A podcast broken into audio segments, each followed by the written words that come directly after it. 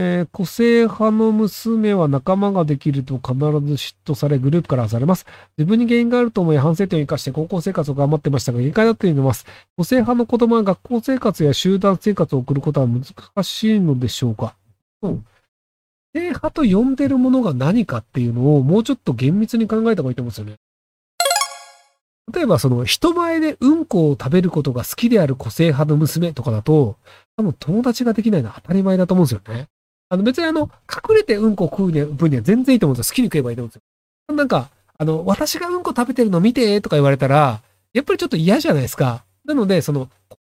あるということよりも、その、その、なんか、他の人と違っている特徴的な部分で、周りの人が嫌がる部分は何なのかっていうのをもうちょっと明確にした方がいいと思うんですよね。例えば、ムカついたことがあった時に人を殴ってもいいと思ってる個性派の人とかだと、やっぱり関わりたくないじゃないですか。なので、その、個性派という単語でくくるのではなく、具体的にどういう性格であるとか、どういう行動をするのかっていうのを、ちゃんとその説明ができるようになった方がいいと思うんですよ。親も子も。その、僕は赤の他人じゃないですか。で、多分お子さんはその親に対してはなんかそういう説明でいいんだなと思ってるんですけど、その、親御さん、まあお母さんかお父さんかわかんないですけど、そのお母さんかお父さんが僕に対してもその説明が足りてないんですよ。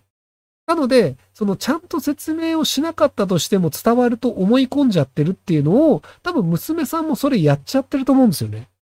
なので、その、個性派であることではなく、何が問題なのかっていうのをちゃんと確認して、で、その何が嫌なのかっていうのをちゃんとその友達と話し合うっていうコミュニケーションをすることで、人は分かり合うというのができるんですけど、この分かり合うという部分をせずに、個性派なんだから受け入れるべきでしょ？みたいな。え、個性派ってなんで説明分かってもらえないの？みたいになっちゃうと、やっぱり分かり合うの難しいと思うんですよ。なので、親がもうちょっとコミュニケーションを取るのが上手くなるようにした方がいいんじゃないかなと思います。やっぱり親を見て子供を育つ部分あると思うので。えー若いうちに勉強する上で汎用性のある内容と特定分野の内容、どちらに軸足を置くべきでしょうかえっと、自分が面白いと思う方です。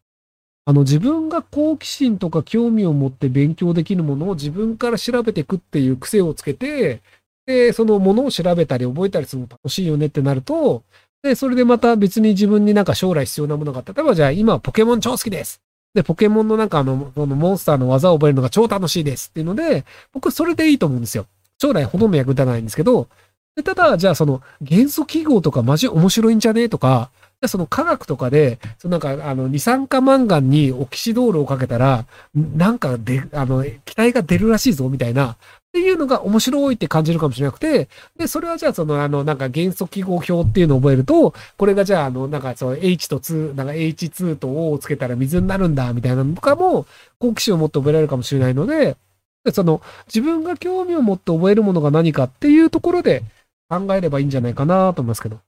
なのでそこで錬金術師になるんだって考えて、その金の前の元素に対して、めちゃめちゃエネルギーを加えたら、これ金になるんじゃねっていうので研究してみようみたいなので、それを研究するようになるかもしれないので、あの、硫化水素で遊ぶなよってなんですけど、一応あの、危険な、あの、その薬品はなるべく遊ばないようにしてもいいと思うんですけど、なので、あの、その、いや、何を興味が持ったらその人にとって、あの、人生楽しくなるかわからないので、なので、あの、いろんなものに興味を持つっていうのをやればいいんじゃないかなと思うんですけど、んで、あの、何が役に立つかってわかんない時代なんですよね。で、あの、最近でいくと、あの、異世界ひろゆき漫画があるんですけど、で、あの、ひろゆき発言録みたいなやつを保存して、で、それをその異世界ひろゆき漫画の原作をしてらっしゃる方がいるんですよ。なので、あの、あ、確かに僕こういうこと言ってたわ、みたいなのがあるんですけど、っていうので、割とその、あの、もともと理系の大学院かなんか行ってた方っぽいんですけど、なのでその、情報を調べて資料にしといて、必要な時にそれを出すっていう。結果としてその漫画の原作者として仕事になってるっていうことなんですけど、なのであの、何がこう世の中に役に立つかわからんっていうのもあるので、なので何か興味があるものを調べるっていう癖自体は、あの、生きていく上ではいろいろ役に立つことがあるんじゃないかなと思います。え27歳男です。目の前で相手と話す際に手や体がよよく動き、相手がとても疲れてしまうらしいです。もし原因が分かれば広くさんに教えてきたら幸いです。ちなみにお酒などやってないです。あと僕も手足よく動くタイプです。で、あの、頭を使ってて集中して喋ってる時の方が、あの、手足が動くタイプなので、あの、話半分で、あの、興味がない時とかはすごくどうでもいいので、テンション下がって、あの、静かに全く手、あの、手を動かずに喋ることができます。なので、あの、相手に興味を持たなくするっていう、そういうあのテクニックがあります。ね、この間の障害者手帳の件答えてくださってありがとうございました。教員から紹介者扱いされます。この間その嫌がらせの内容を録音してそのことが学校にバレて、明日親と一緒に呼び出しを食らっています。ゆくさんなら明日の呼び出しどう乗り切りますか？その教員からのいじめになったことは黙ってやさいと言われてます。言ったら退学とか言ってました。私学なのでできる気がして怖いです。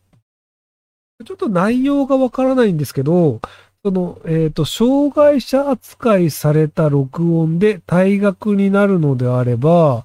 それは社会的に良くないと思うので、弁護士さんに相談します。